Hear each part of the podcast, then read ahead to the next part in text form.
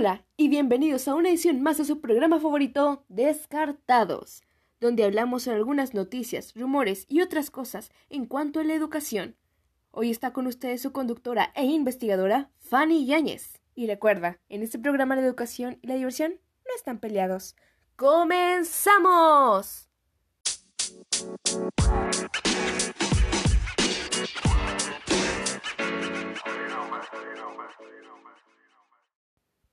El día de hoy hablaremos sobre una materia bastante interesante. Algunas personas le llegan a tener cierto miedo, pero nada que ver.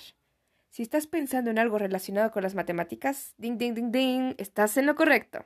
El día de hoy abarcaremos el tema de la enseñanza y el aprendizaje del álgebra en la escuela primaria. Para comenzar, ¿qué es el álgebra? Bueno, según definición.d, es el nombre que se identifica a una rama de las matemáticas que emplea números, letras y signos para poder hacer referencia a múltiples operaciones aritméticas. ¿Operaciones aritméticas? Ya sabes, suma, resta, multiplicación y división. El término tiene su origen en latín, álgebra, el cual a su vez proviene de un vocablo árabe que se traduce al español como reducción o cotejo. Eh, algunas veces nos llegan a decir que el álgebra nos llega a hacer la vida más simple. ¿Tú qué crees? Ahora sí, el álgebra en la educación primaria. Aunque usted no lo crea, podemos ver cómo se ha manejado esta asignatura en primaria de una manera informal o poco común. Las personas que estudiamos en el campo magisterial, más en el ámbito de la educación primaria, podemos ver el trasfondo de los temas que se le dan a los alumnos en la escuela. Como sabemos, el álgebra siempre ha estado presente desde los primeros años de educación primaria, aunque llega a pasar desapercibida porque no logramos relacionarlo en sí con el álgebra, como la manipulación de letras para representar un valor que aún no se sabe. Qué bien esto se puede cambiar por alguna figura, como el siguiente ejemplo que les voy a dar. 2 más mariposa es igual a 4. Ahí ya tenemos una incógnita, que es la que nosotros debemos descubrir, y ahí es donde interacciona el álgebra. El álgebra llega a verse de una manera más clara en el segundo ciclo de la educación primaria, es decir, cuarto, quinto y sexto grado, pues ahí se investiga el área y el perímetro de las figuras geométricas. Los alumnos ya trabajan con fórmulas, es decir, letras y operaciones aritméticas. Base por altura entre dos. ¿Te suena? El álgebra, la primaria y los maestros. ¿Qué hacer? Al tener estos recursos multimedia como son los videos, nos facilitan nuestra clase.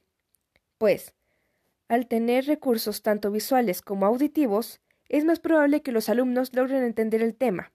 Y ya solo para reforzarlo, quedarían hacer ejercicios, donde se ponga el juego lo visto previamente en el video. Y claro, poner nuestro aporte, enseñando algunos ejemplos que se relacionen más al contexto en el que están los alumnos. Mm, ¿Cuáles podrían ser herramientas multimedia que me ayudarían a enseñar mejor? Bien, aquí te daré algunos ejemplos. Los memoramas, con un dibujo y su descripción.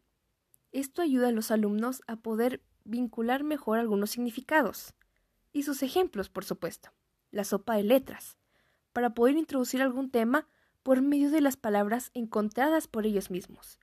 Videos explicativos.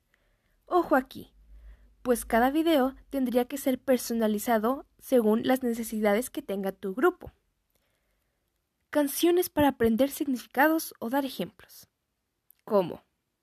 Aquí te voy a dar un pequeño ejemplo de cómo podría ser. Dos más corazones igual a seis. ¿Qué número falta ahí? Es un cuatro. Es un cuatro. Uno, dos, tres, cuatro. Y así hasta terminar con todo lo que tenemos. La creatividad es lo que más nos debe de sobrar. Así que, compañeros docentes, es nuestro momento de trabajar. Más en estas cuestiones de pandemia, donde las herramientas son variadas. El punto es buscar y adaptarse.